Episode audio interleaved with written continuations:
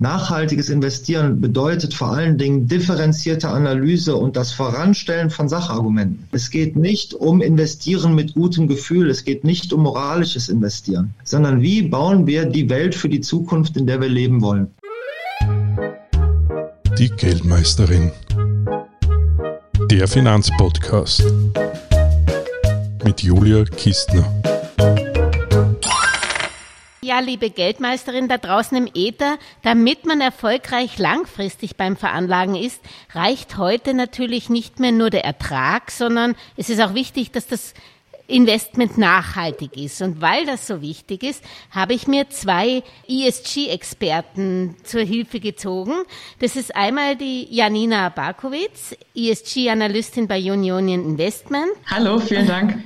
Und Dr. Hendrik Ponzen, Leiter ESG im Portfolio Management auch von Union Investment. Grüß Sie. Ich grüße Sie auch, Frau Kistner. Ja, Lebensmittelkonzerne müsste die Inflation auch entgegengekommen sein. Sie sind richtige Gewinner, weil sie konnten einerseits die Preise durchsetzen und die Aktien fanden auch hohen Zuspruch, weil man darin, glaube ich, in dem Krisenjahr 2022 eine gewisse Sicherheit gesehen hat. Union Investment schaut ja aber nicht nur auf die Finanzen der Unternehmen, sondern sie schauen auch auf äh, die ESG-Kriterien neben der Profitabilität der Aktien.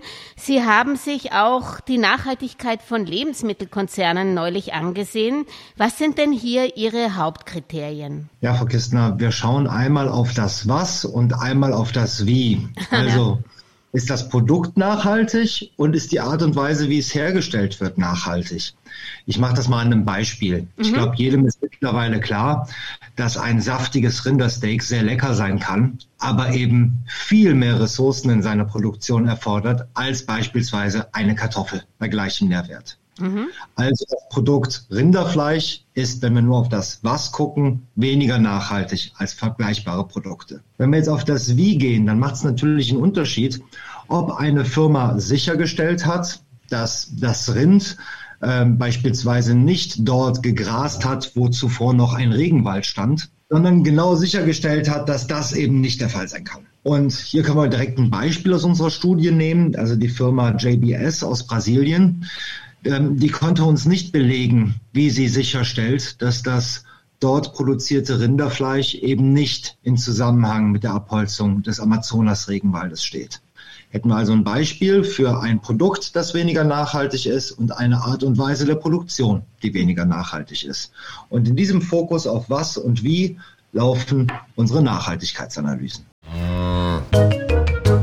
Und das stellen Sie nur mal fest oder agieren Sie dann auch entsprechend und käme so eine äh, GBS dann nicht in Ihr Portfolio? Ja, eine JBS ist bei uns ein Schlusslicht. Das heißt, wäre wegen der Kontroversen, die mit dem Unternehmen und der Unternehmenspraxis einhergehen, für uns kein Titel, der sich anbieten würde, in einem nachhaltigen Fonds oder auch einem konventionellen Fonds vorzukommen. Mhm. Jetzt haben Sie ja ein Kriterium genannt, das ist die, die Nachhaltigkeit von Fleischproduktion. Woran hapert es denn noch bei, bei den nachhaltigen Lieferketten oder beim Verpackungsmüll oder was sind denn da noch für Nachhaltigkeitskriterien? Ja, im Ganzen haben wir in der Lebensmittelproduktion vier zentrale Probleme. Mhm.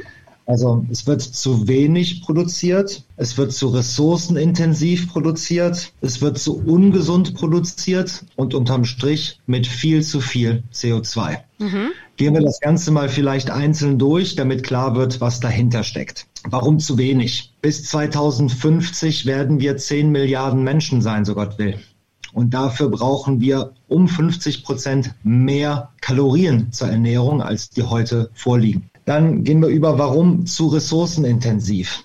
Fast die Hälfte der bewohnbaren Landfläche wird durch Landwirtschaft genutzt und davon wiederum 80 Prozent für Nutztiere. Die machen aber nur 20 Prozent von dem aus, was wir nachher tatsächlich Ernährung nennen. Unsere Art und Weise, Lebensmittel zu produzieren, ist aus einer nachhaltigen Perspektive viel zu sehr auf Fleisch ausgerichtet. Dann, warum zu ungesund? Wir haben, ja, anderthalb Milliarden Menschen etwa, die essen zu viel Falsches und wir haben zwei Milliarden Menschen, die essen zu wenig Richtiges. Das heißt, ungesund, das ist ein Problem auf zwei Seiten und nicht mehr nur in den entwickelten Ländern ist Übergewicht und Adipositas ein großes Problem, sondern immer mehr auch in den Schwellenländern und ihrer anwachsenden Mittelschicht. Mhm. Bleibt quasi nur noch das letzte Problem, warum mit zu viel CO2? Wir reden ganz viel über Flugscham und solche Dinge, aber allein die Milchproduktion geht mit mehr CO2 einher als der gesamte Flugverkehr. Und mhm. insgesamt ist es quasi ein Viertel der weltweiten CO2-Emissionen, die durch die Lebensmittelproduktion entstehen, beziehungsweise mit ihr zusammengedacht werden können.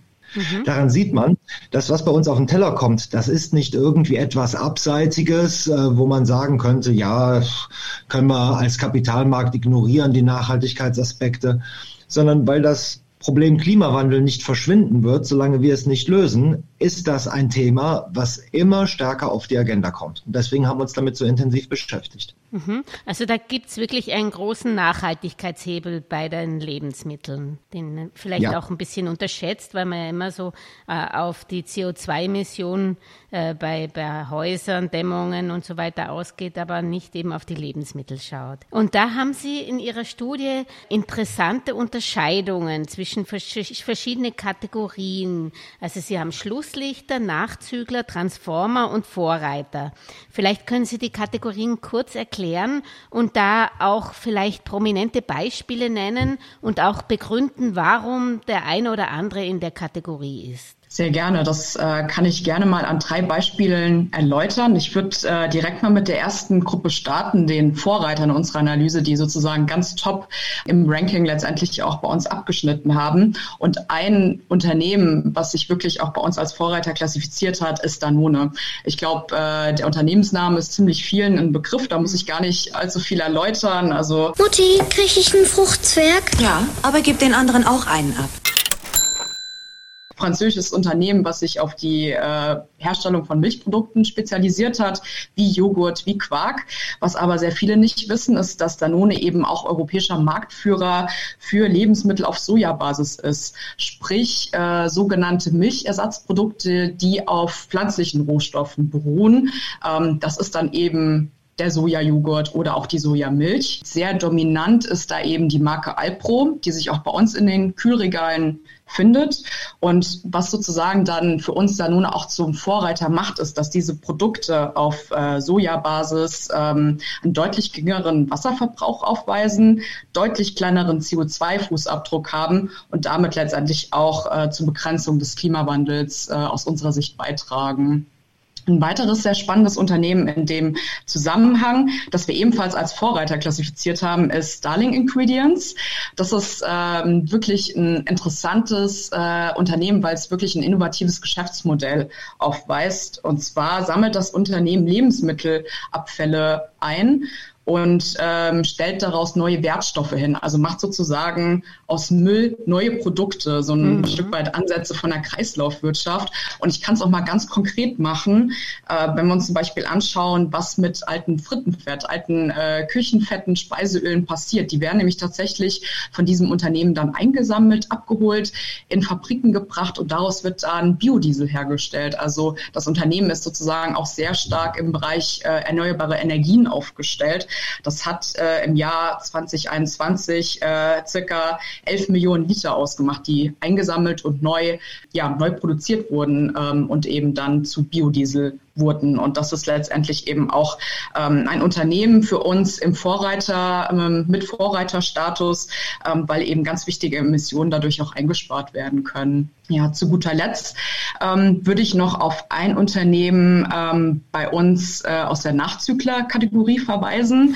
Da handelt es sich um JDE Peets. Ja. Ich glaube, der Name ist äh, erklärungsbedürftig. Äh, der Name dürfte den wenigsten etwas sagen. Und das ist tatsächlich auch schon so der erste Hinweis auf das Problem, ähm, was das Unternehmen hat. Es äh, mangelt nämlich erheblich an Transparenz und Einblick, ähm, nicht nur für uns als Investor, sondern eben auch für die breite Öffentlichkeit. Und da lohnt sich wirklich ein Blick hinter die Fassade, weil JDE Peets ist nämlich das Unternehmen, wohinter sich äh, der Jakobs Kaffee verbirgt oder auch die berühmten Kaffeemarken Senseo mhm. oder Tassimo, ähm, die vielleicht bei dem einen oder anderen morgens auch in der Anwendung dann sind äh, nach dem Aufstehen. Und Und äh, bei JD Peets ist es wirklich so, dass ähm, die Transparenz eben derzeit noch mangelt und insbesondere sozusagen das, äh, das Thema Nachhaltigkeit noch nicht wirklich äh, breit gespielt wird und äh, wir tiefe Einblicke bekommen, wie das Thema letztendlich angegangen wird vom Unternehmen. Ähm, und das ist tatsächlich auch ein Problem, was wir dann in Gesprächen auch thematisieren, um dann so ein Stück weit besseres Verständnis auch zu bekommen, wie nachhaltige Produkte eben ähm, dann auch vorangetrieben werden, wie auch Prozesse nachhaltig umgestellt werden. Und da haben wir einfach derzeit noch zu wenig Einblick, was äh, JD Peets für uns zum Nachzügler macht. Dabei habe ich mir solche Mühe gegeben, Frau Sommer. Mühe allein genügt nicht. Nehmen Sie den besten von Jakobs Kaffee. Und Nachzügler sind dann für Sie, für die nachhaltigen Fonds nicht investierbar, denke ich. Das ist wahrscheinlich erst ab Klasse Transformer oder kann man das nicht so generell sagen? Nee, also diese generelle Aussage äh, ist schwer zu treffen. Mhm. Ähm, das ist äh, ganz bunt gemischt. Also wir werden ja später auch nochmal auf äh, Werte zu sprechen kommen, wie zum Beispiel genau. Nestle, was bei uns sehr positiv unter den Transformern ähm, äh, abschneidet, aber tatsächlich für unsere nachhaltigen äh, Fonds gesperrt ist. Also da äh, ist es eben ein buntes Potpourri an Themen, die eben vorrangig sind und die Kontroversen ähm, und auch die Berichterstattung ähm, negativer Natur ist natürlich auch ein Thema, was bei uns in den Analysen berücksichtigt wird und die eventuell dann auch zu Ausschlüssen bei uns, äh, bei uns führt. Das ist aber interessant, also weil Sie gerade Nestle ansprechen, das ist wahrscheinlich die kontroversiellste Lebensmittelfirma, weil da, da weiß ich noch, das hat angefangen mit der Babynahrung in Afrika in den 80ern, ist weitergegangen äh, mit gentechnisch veränderten Süßigkeiten, dann die, die Geschichte mit dem Wasser, ja. Ähm, warum ist es denn jetzt noch nicht investierbar für diese diese Nachhaltigkeit und was, um es mal positiv zu sagen, was haben Sie denn gemacht, damit Sie zumindest zum Transformer aufgestiegen sind? Ist das äh, Bereich Kinderarbeit oder ganz woanders? Wo, wo schauen Sie dahin? Ja, Sie haben eigentlich eben genau schon die richtigen Themen angesprochen. Das Unternehmen hat unheimlich viele Altlasten, unheimlich viele Kontroversen aus der Vergangenheit, angefangen bei Babynahrung, ähm, angefangen bei Lieferketten, Problematiken, also menschenrechtliche Sorgfaltspflichten wahrzunehmen, ähm, aber eben auch äh, ökologische Themen. Also wenn wir ähm, an den Bezug von Palmöl denken, der, ähm, der unter Umständen eben auch mit Abholzung, Abholzung von Regenwäldern einhergeht. Und das sind eben genau die Gründe, weshalb das Unternehmen für uns ähm, äh, ausgeschlossen ist aus den nachhaltigen Fonds. Ähm, man muss allerdings anerkennen, und das, das tun wir eben auch, dass das Unternehmen in letzter Zeit enorme Fortschritte gemacht hat. Mhm. Und da ist zum einen äh, ein sehr neues, sehr innovatives Programm zu nennen, äh, das das Unternehmen vor einem Jahr bekannt gegeben hat. Das zielt nämlich genau darauf ab, die Kinderarbeit in der Kakaolieferkette zu bekämpfen. Neu daran ist, dass, ähm, dass die Kakaobauer direkt vom Unternehmen eine Prämie erhalten, wenn sie ihre Kinder zur Schule schicken.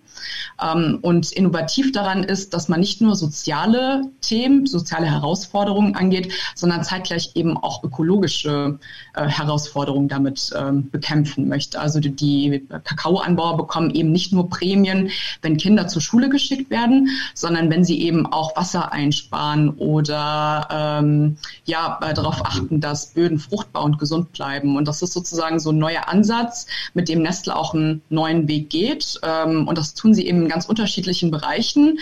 Ähm, aber sie haben es letztendlich noch nicht geschafft, wirklich auch die öffentliche Meinung von diesen Fortschritten zu überzeugen.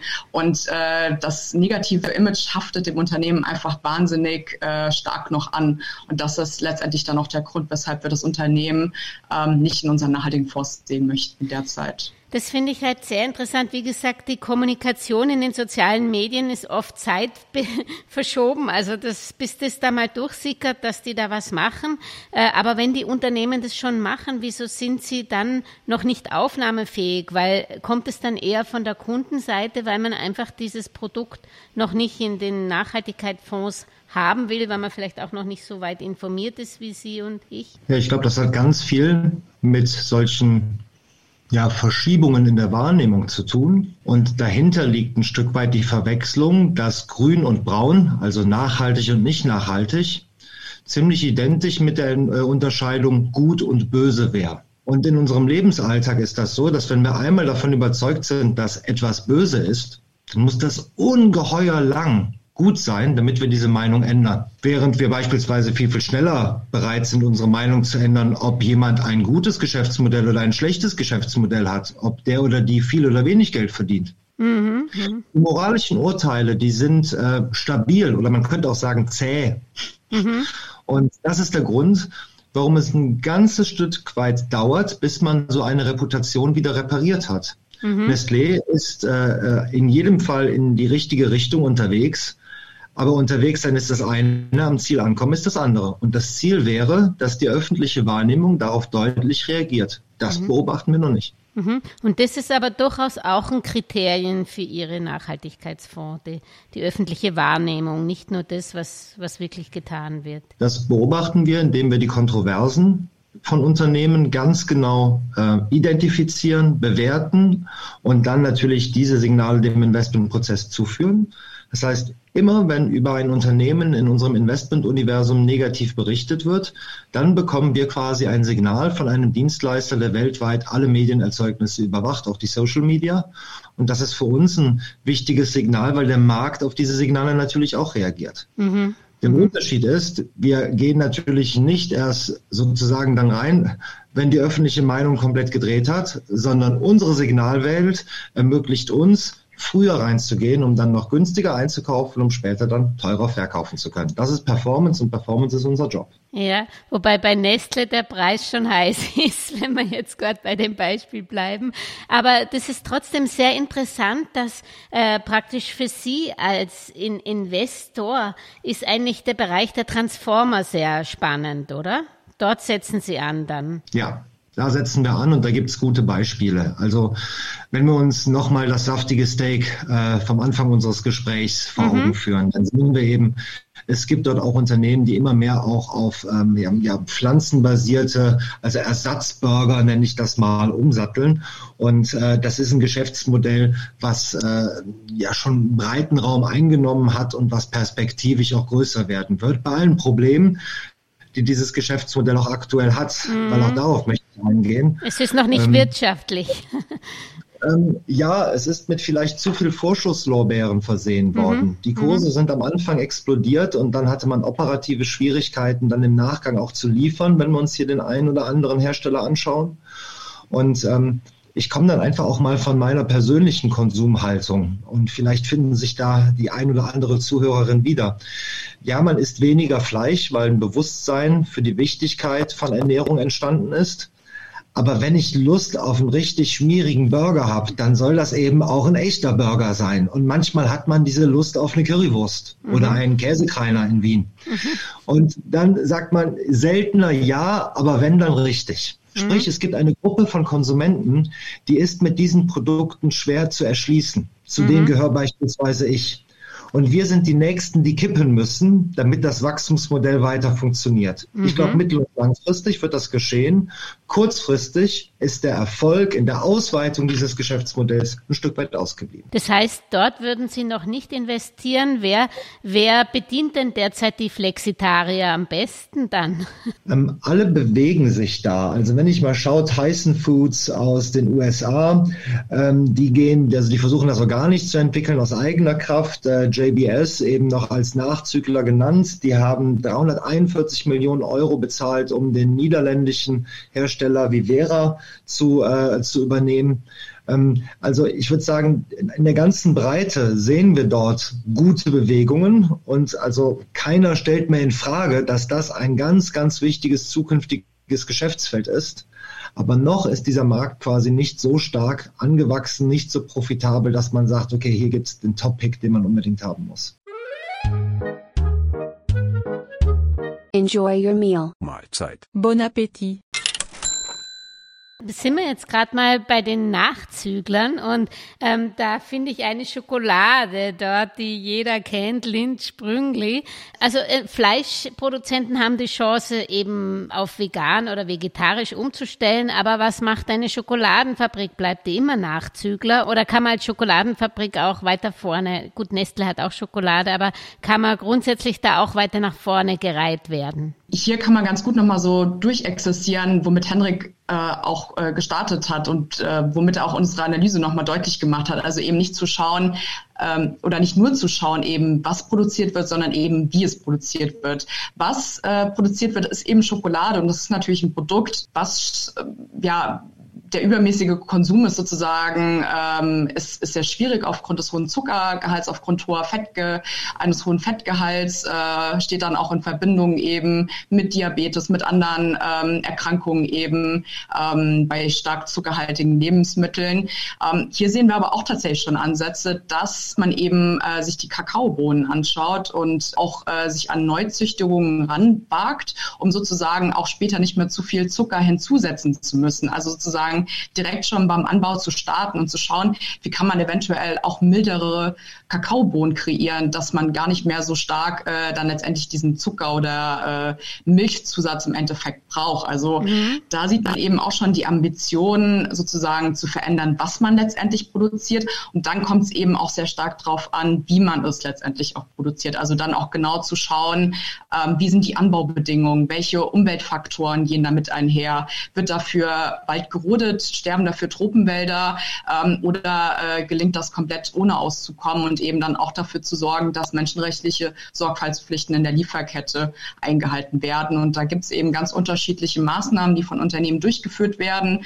Ich hatte es eben bei Nestle eingangs schon mal erwähnt. Äh, da gibt es eben auch ein neues Programm, beide Themen in Einklang zu bringen und eben beides miteinander zu verbinden, weil es da eben durchaus auch eine wechselseitige Abhängigkeit äh, gibt und es auch durchaus Sinn macht, eben soziale und ökologische ökologische Themen zeitgleich anzusprechen.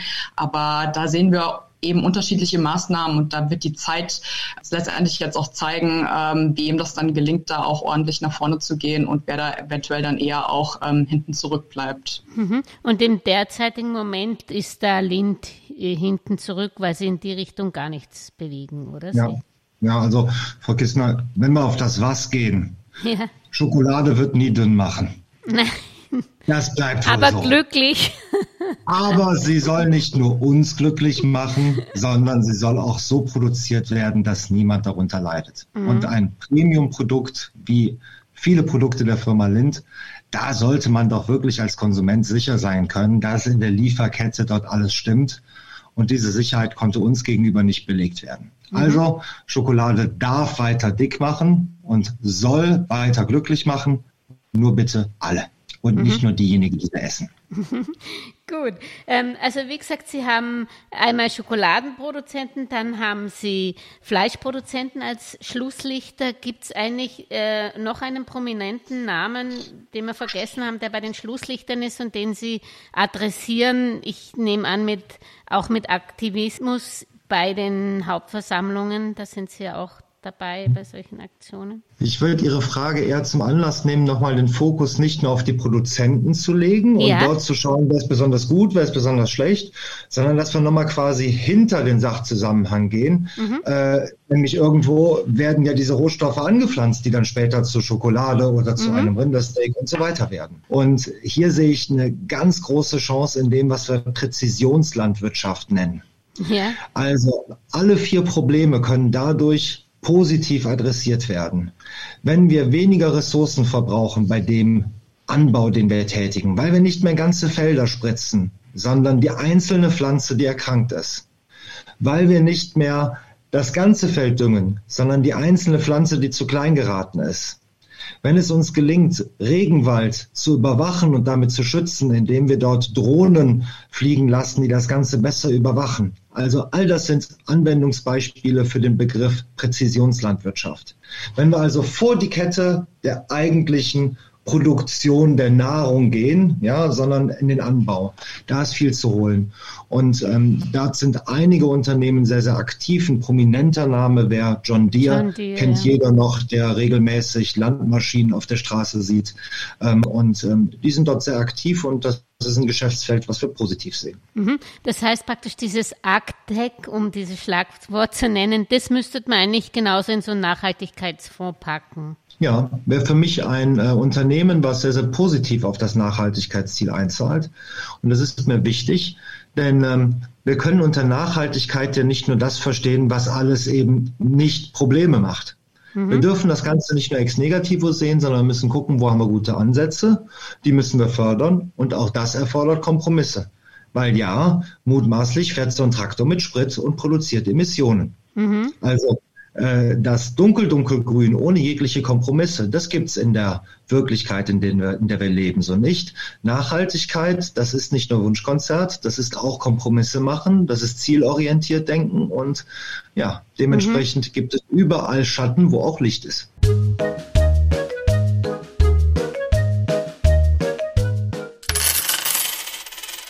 Apropos Kompromisse, kann man eigentlich nicht mehr bewegen mit so einem Best-in-Class-Ansatz oder ist Ihres da ein Best-in-Class-Ansatz mit den Schlusslichtern, Nachzüglern, Transfers und Vorreitern, dass man sagt, okay, wenn ich jene äh, belohne oder jene ins Portfolio stecke, die die äh, eben in einem Bereich sind, der nicht unbedingt nachhaltig ist, aber doch viel in die Richtung machen, dann, dann habe ich einen größeren Hebel, als wenn ich jene Unternehmen wie Danone nehme, die ohnehin dies schon in dem Bereich drin sind, sehr gut. Ein Best-in-Class-Ansatz, den verfolgen wir und der ist dann immer besser, wenn das Geschäftsfeld prinzipiell transformierbar ist. Mhm. Also, ich mache mal ein Beispiel. Äh, Best-in-Class nutzt Ihnen bei Kohle nichts. Auch das sauberste Kohlekraftwerk gehört abgestellt. Ja. Es gibt also viele Dinge, die können nicht transformiert werden. Mhm. Ähm, es gibt auch keine nette Form der Kinderarbeit. Es gibt auch keine geeignete Form der Korruption. Also es gibt Dinge, die gehören ausgeschlossen. Deswegen bleibt der Ausschluss ein wichtiger Teil unserer nachhaltigen Produktpolitik. Mhm. Aber dieser Ausschluss ist die Ausnahme und nicht die Regel. Denn wo bewegen wir, Frau Kistner? Genau wie Sie vermuten, im Investieren, das sich auf die bessere Hälfte der jeweils vergleichbaren Unternehmen entwickelt. Mhm. Und da gehört eine Danone zu, die gehört zur besseren Hälfte. Das heißt, nur weil ich quasi oben in der besseren Hälfte bin, heißt das nicht, dass äh, ich nicht mehr profitabel arbeite und dass mit mir weniger Zukunftschancen einhergingen. Im Gegenteil. Mhm. Also es ist die Kombination von Ausschluss auf der einen Seite, bezogen auf alles, was nicht transformiert werden kann, Best in Class auf alles, was transformiert werden kann. Und dann ganz, ganz wichtig, der dritte Schritt, Janina wird gleich nochmal darauf eingehen, den aktiven Dialog mit den Unternehmen. Also mal nachfragen, was habt ihr eigentlich für ein Regelwerk, das sicherstellt, ähm, dass äh, der Amazonas nicht gerodet wird für eure Produkte und Vorprodukte. Mhm. Sowas machen wir als Union Investment. Vielleicht, Janina, darf ich dir den Ball übergeben. Äh, wen wir da alles angeschrieben haben, wie die Rückmeldungen waren, das war eine große Aktion dieses Jahr. Ja, ich, ich starte direkt mal. Es ist nämlich ein ähm, ziemlich aktuelles Beispiel äh, bei uns, weil wir uns im letzten Jahr ähm, verstärkt mit dem Thema Biodiversität auseinandergesetzt haben. Und in diesem Zusammenhang haben wir insgesamt 56 Unternehmen kontaktiert. Wir haben sie angeschrieben und worum es im Grunde genommen ging, war abzuklopfen, welche Maßnahmen denn schon existieren, um äh, Abholzung einzudämmen, ähm, die aktiv sozusagen auch schon vom Unternehmen gelebt werden. Und es ist, glaube ich, keine Überraschung. Äh, wenn ich jetzt sage, so als erstes Zwischenfazit, dass die Ergebnisse ziemlich ernüchternd waren. Also der Status quo, der sich derzeit zeigt, äh, ist nahezu unzureichend, um diesen Thema Artenschutz, Biodiversität wirklich gerecht zu werden.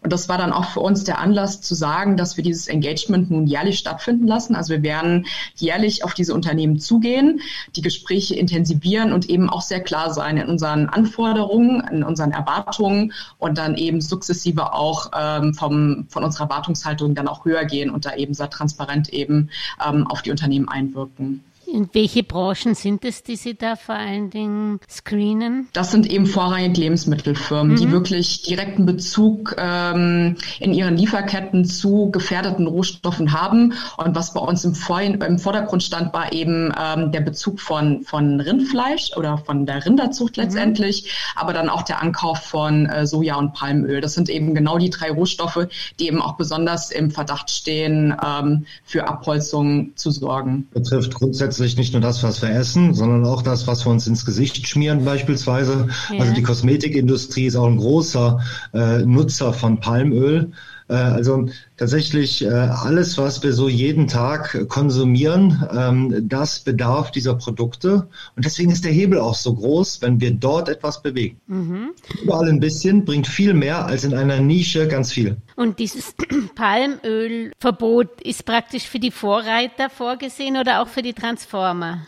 Also es geht eigentlich nicht im Grunde genommen um ein Verbot, sondern wir sind da sehr differenziert in unseren Erwartungen, was sozusagen die Anforderungen an die Rückverfolgbarkeit von mhm. Rohstoffen anbelangt. Also mhm. was eben ein großes Thema ist, dass die Unternehmen überhaupt gar keine Einblicke in ihre Lieferketten haben oder wenn überhaupt dann nur ihre, ihre ersten beiden Lieferanten überblicken. Aber die Lieferketten sind eben viel breiter, viel, viel größer und äh, da fehlt es eben an Rückverfolgbarkeit. Und das ist eben ein sehr großes Ziel, worauf wir hinwirken, dass eben wirklich das Unternehmen weiß, wo der Rohstoff herkommt, wo der Rohstoff angebaut wurde und eben nicht nur von welcher Mühle ähm, mhm. das, äh, das Palmöl letztendlich bezogen wird, weil dann ist sozusagen dieser erste Raffinerieschritt schon geschehen und man weiß eben nicht, von welchem ähm, Ursprungsort Palmöl letztendlich stammt und ob eventuell gerodetes Land dafür dann auch in Anspruch genommen wurde. Mhm. Für Geldmeisterinnen da draußen ist sicher auch interessant, sowas, Sie sind natürlich eine sehr große Vorgesellschaft, aber sowas macht man wahrscheinlich nicht in, im Alleingang. Bilden sich da Gruppierungen, die das äh, analysieren, dagegen vorgehen oder wie wird es auf internationaler Ebene koordiniert mit anderen Vorgesellschaften oder Veranlagungsgruppen? Ja, Sie haben absolut recht. Also auch wir als große Vorgesellschaften arbeiten mit anderen Investoren zusammen. Wir äh, bringen sozusagen all unsere Kräfte zusammen und setzen uns eben für bestimmte Themen ein. Ähm, Gerade auch, ähm, äh, wenn wir an den Klimawandel denken und an CO2-Reduktion. Und in dem Bereich Biodiversität ähm, und Artenschutz formt sich das gerade alles. Also mhm. ähm, vielleicht ist Ihnen die Konferenz äh, letztes mhm. Jahr im Dezember noch ein Begriff in Montreal. Yeah. Und das war sozusagen genau der, der Startpunkt. Start, okay. äh, als dann diese äh, Alliance sich letztendlich jetzt auch geformt hat und sich Investoren jetzt auch ähm, zusammenbringen. So die ähm, das Funding ist so ein Stück weit noch das Problem, also dass man eben auch genug Ressourcen zur Verfügung hat, um eben Leute zu beschäftigen, die das Ganze zu koordinieren. Mhm. Ähm, aber das ist derzeit alles in der Mache und äh, wird jetzt äh, bald auch auf die Straße gebracht. Mhm.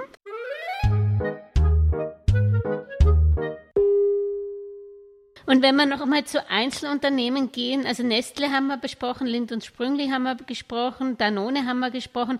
Zwei große Player, zu denen ich gerne noch ein bisschen ihr Statement haben würde, wäre Mondelez und General Mills, weil da doch auch sehr viele investiert sind. Ich kann gerne mal starten. Also Mondelez ist ein relativ ähnliches Bild ähm, wie das, was sich auch bei Lind zeigt. Also Mondelez äh, ist vielleicht nicht äh, jedem sofort ein Begriff, ist so ähnlich wie bei JDE Peets, wo man den Unternehmensnamen vielleicht nicht direkt kennt, aber die Marken, die sich dahinter verstecken. Und Mondelez ist wahrscheinlich auch jedem ein Begriff, wenn man hört, dass eben Milka oder die Oreo-Kekse eben dahinter stehen.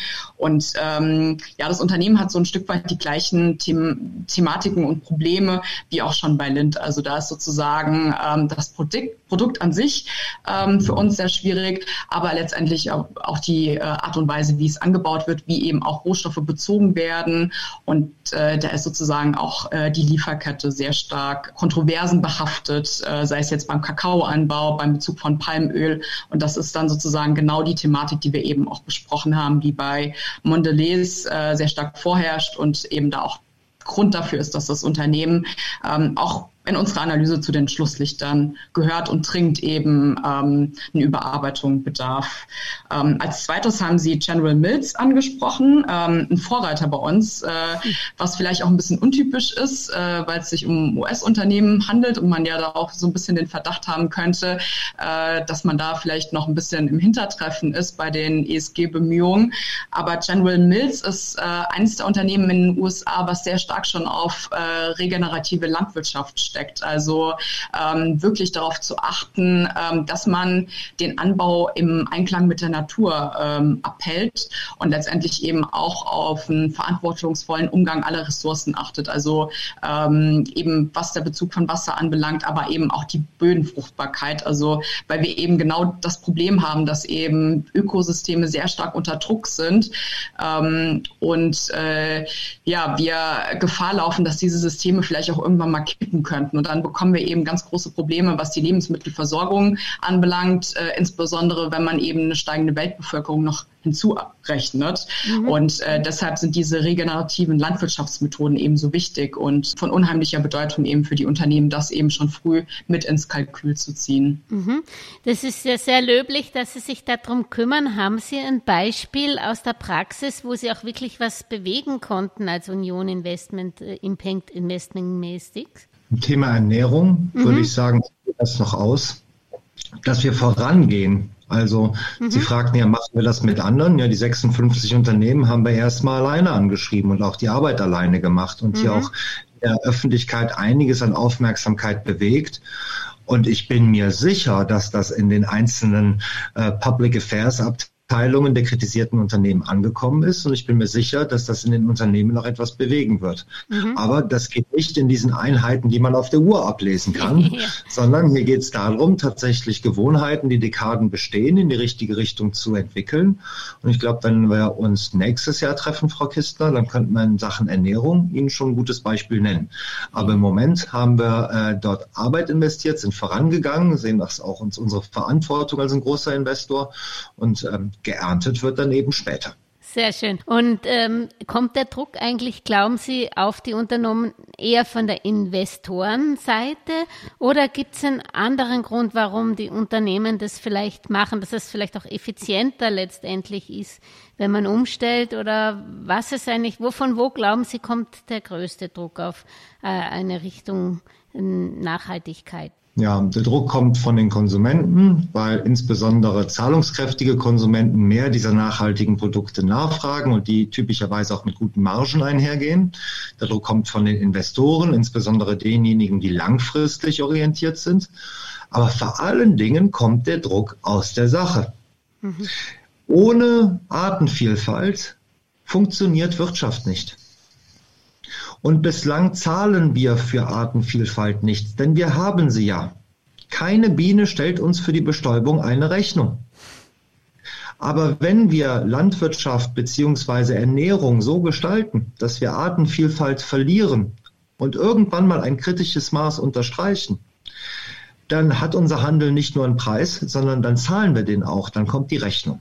Mhm. Und das, was wir beim Thema CO2 schon gesehen haben, nämlich etwas, was ewig kostenlos externalisiert werden konnte, das bekommt auf einmal einen Preis und dann ist dieser Preis auf einmal wesentlich und steigt nur noch. Mhm. Das ist das, was wir auch sehen werden, so vermute ich, und ich glaube, dafür gibt es sehr gute Gründe, beim Thema Artenvielfalt. Und deswegen ist das sozusagen eine große Welle, die sich aufbaut die für langfristige Investoren sehr, sehr entscheidend ist. Dort sollte man nicht die Schlusslichter als letztes in der Hand haben, dann gehen die Lichter aus. Mhm.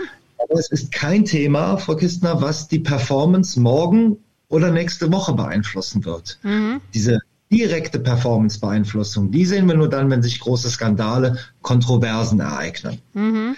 Aber sozusagen der, das Hintergrundrauschen, das ist gewaltig. Da hören Sie wirklich sich etwas zusammenbrodeln und deswegen ist das Thema so wichtig. Das heißt, Trittbrettfahrer spielen, indem man die Nachhaltigkeitskosten externalisiert, wird nicht mehr lange funktionieren oder funktioniert immer weniger. Deswegen müssen die Unternehmen auch handeln.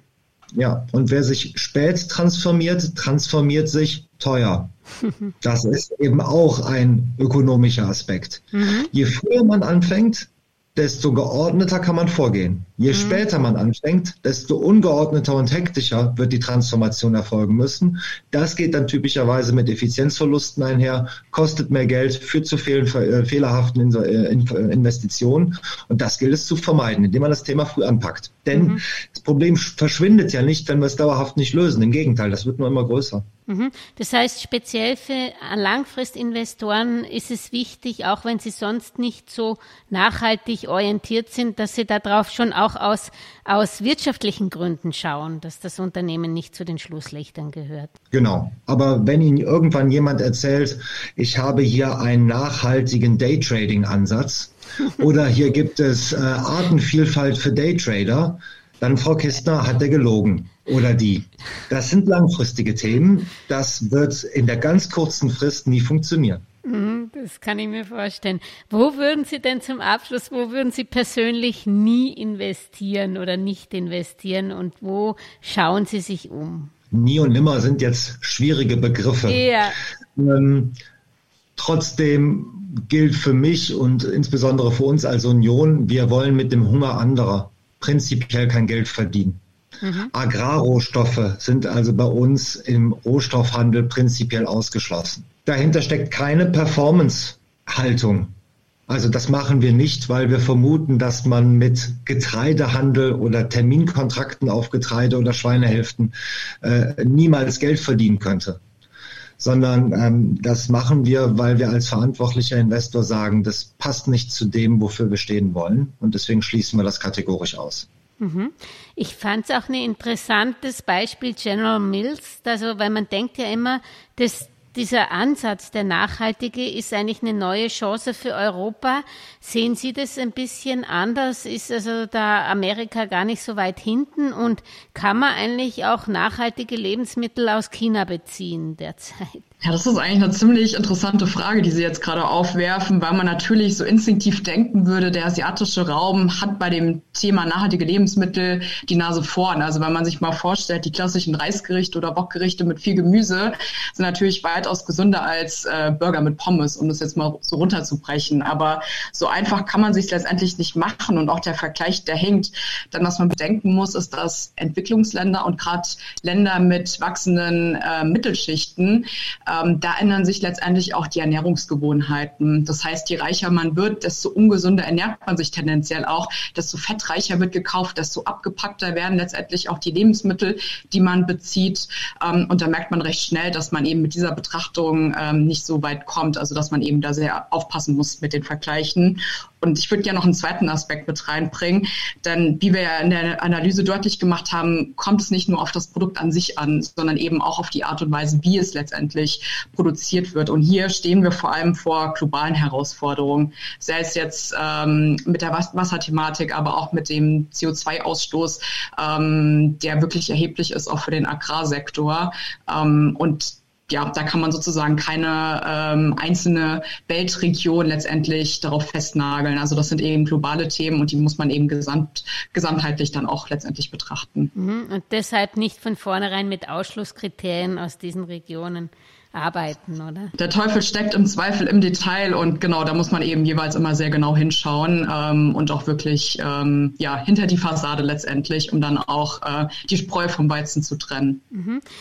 Haben Sie das Gefühl, dass Ihre Kunden auch ihre Arbeit genug honorieren? Und das Zweite wäre die Frage, wenn sich jetzt Geldmeisterinnen da draußen interessieren über, zu Ihrer Studie und sich die einzelnen Unternehmen anschauen möchten, wie die abgeschnitten haben, haben Sie da einen Zugriff oder nur eine Zusammenfassung oder können wir da eine Webadresse angeben, wo man da nachschauen kann oder kann ich das verlinken? Das können wir Ihnen gerne rübergeben, den Blick auf unsere Studie, einfach mal bei Union Investment vorbeischauen und ähm, ja, honorieren unsere Kundinnen und Kunden das? Ich denke ja, wir sind eine gesunde Firma, ähm, mhm. freuen uns darüber, dass mehr als jeder zweite Euro bei uns seit ja, mittlerweile zwei Jahren, drei Jahren nachhaltig angelegt wird.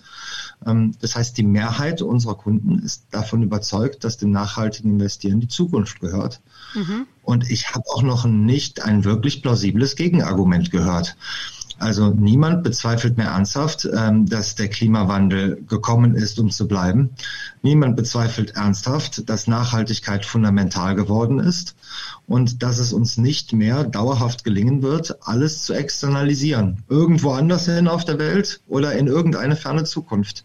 Die Probleme werden so dringend, dass wir sie anpacken müssen und das bedeutet eben auch, dass die Geldanlage das systematisch berücksichtigen muss. Also mhm. jetzt im Januar war erst in Davos wieder das Weltwirtschaftsforum und es waren nicht irgendwelche Greenpeace-Aktivisten, sondern die mächtigsten Menschen der Welt, die sich dort treffen und wieder einmal bestätigt haben, fünf der fünf Top-Risiken der Welt sind Nachhaltigkeitsrisiken. Mhm. Also gehört das systematisch in die Geldanlage rein. Und das ist genau das, wofür wir stehen, was wir machen und was viele Kunden zum Glück überzeugt. Mhm.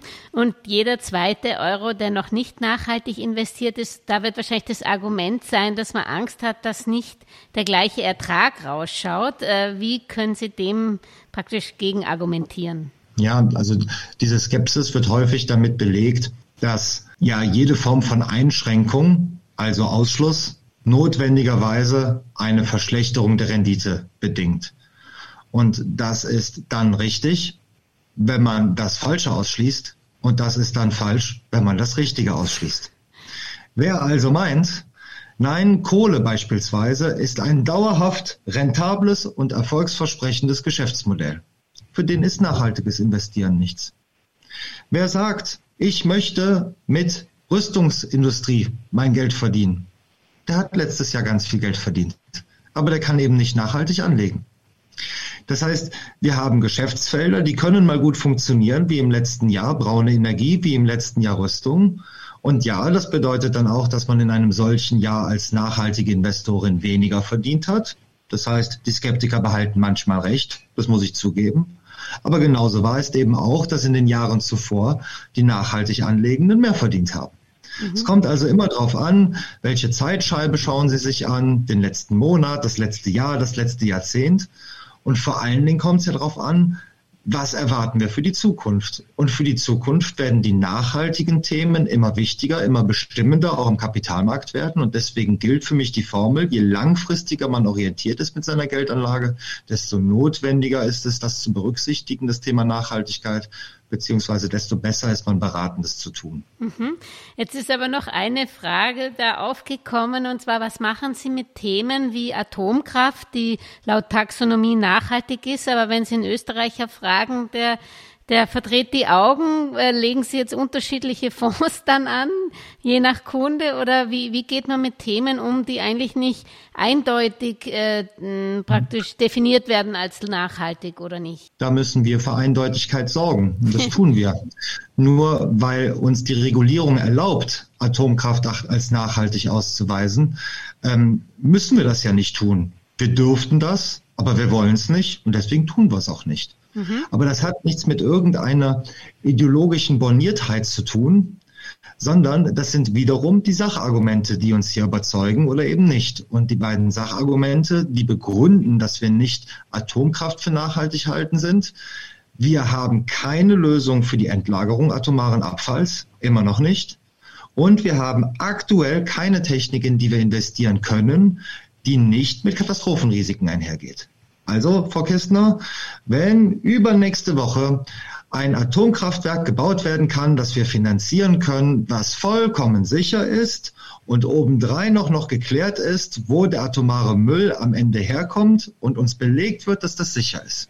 Mhm. Dann können wir nochmal neu reden. Mhm. Aber solange sich an den Sachargumenten nichts ändert, wird eine Änderung der Regulierung uns nicht dazu bringen, dass wir unsere Investmentpolitik ändern. Sehr schön. Und wie argumentieren Sie bei Waffen? Und jetzt auch diese Diskussion um die Ukraine, mhm. Panzerlieferungen, das ist auch schwieriges Terrain. Ja, aber auch da haben wir eine klare Position. Waffen sind notwendig. Also wir sind keine Pazifisten. Aber Waffen sind eben nicht nachhaltig, weil nachhaltig nur sein kann, was nicht mit wesentlichen negativen Nebenwirkungen einhergeht. Und dass Waffen das tun, also Tod und Leid verursachen, das kann man, denke ich, nicht bestreiten. Mhm. Jetzt ist die Frage, ähm, ja, wie sollen wir uns denn dann verteidigen? Und die Antwort haben Sie eben schon gegeben. Es gibt noch eine Hälfte von Geldern, die konventionell informiert, äh, investiert wird. Es ist ja nicht so, dass alle nur nachhaltig investieren. Es ist auch nicht so, dass, Prinz, dass es vor allen Dingen von Investoren abhinge, ob unsere Armeen bewaffnet sind. Das hängt davon ab, ob der Staat genug Rüstungsgüter für sie kauft, ob das Beschaffungswesen funktioniert, ob die Armee funktioniert im Ganzen. Wir können einfach mal den Blick ins letzte Jahr werfen. Dort sind die Aktienkurse von Rüstungskonzernen teilweise explodiert, aber die Ausrüstung unserer Soldatinnen und Soldaten war immer noch desaströs. Daran merken Sie, Aktienkurse und Wehrfähigkeit, das ist ein mittelbares Verhältnis, aber kein unmittelbares. Was tun wir als nachhaltiger Investor, um unsere Wehrfähigkeit zu unterstützen? Ja, wir finanzieren die Staaten, die freiheitlich sind. Deren Staatsanleihen kaufen wir. Aber russische oder belarussische Staatsanleihen, die werden Sie bei uns vergeblich suchen. Rüstung, Wehrfähigkeit ist Angelegenheit des Staates, ist nicht Angelegenheit nachhaltiger Investoren. Daran wird kein Krieg was ändern. Mhm. Aber da haben Sie jetzt wieder etwas aufgeworfen, was ich noch vergessen habe, weil bei Nachhaltigkeit diskutiert man eigentlich meist nur über Aktien, aber Sie wenden das natürlich genauso für Anleihen und also für die jeweiligen Unternehmensanleihen und Staatsanleihen an. Ja, und es ist so wichtig, wie Janina das auch äh, eben herausgestellt hat. Nachhaltiges Investieren bedeutet vor allen Dingen differenzierte Analyse und das Voranstellen von Sachargumenten. Mhm. Es geht nicht um Investieren mit gutem Gefühl, es geht nicht um moralisches Investieren, sondern wie bauen wir die Welt für die Zukunft, in der wir leben wollen. Und deswegen erfordert es Investitionen in Transformation und eben nicht nur Ausschluss. Deswegen erfordert es Klarheit in der Sache. Den Begriff muss man verstehen können. Und ja, Dinge, die mit wesentlichen negativen Nebenwirkungen einhergehen, Atomkraft, Waffen, ja, die können wir natürlich immer mal wieder notwendigerweise brauchen. Die müssten dann anders finanziert werden als von nachhaltigen Investoren. Mhm. Okay, das ist ein Argument. Dann sage ich danke und bin schon gespannt. Die nächste Studie, nehme ich an, kommt dann im Jahresrhythmus oder wann schauen Sie sich wieder an, ob die Firmen sich äh, transferiert haben oder schaut man das, ist das ein kontinuierlicher Prozess, wo Sie umrenken? Wir schauen uns äh, regelmäßig an, wie sich die Unternehmen verändern. Wir sind ja auch regelmäßig in den Gesprächen und ähm, schauen uns letztendlich auch die Fortschritte an. Ähm, das ist zum einen dann aber auch bei Biodiversität der Fall, wo wir dann sozusagen auch von den Anforderungen eben sukzessive höher gehen und das dann eben auch im jährlichen Turnus dann stattfinden lassen. Mhm. Dankeschön, das war sehr spannend und ich wünsche Ihnen viel Glück, dass irgendwann mal jeder Euro in die Nachhaltigkeit fließt, obwohl wir dann ja dann niemanden mehr hätten, der die Waffen finanziert, was vielleicht nicht, nicht schlecht Doch, wäre dann kommt, immer noch, dann kommt immer noch der Staat in Frage, Frau Kistner. Ja, gut. Nirgendwo steht geschrieben, dass der Kapitalmarkt uns verteidigen muss. Nein, ja. dafür gebe ich nicht einen Euro ab, sondern meine Stimme. Das ist Aufgabe der Politik, nicht der Finanzmärkte. Ganz, mhm. ganz wichtig, das zu unterscheiden.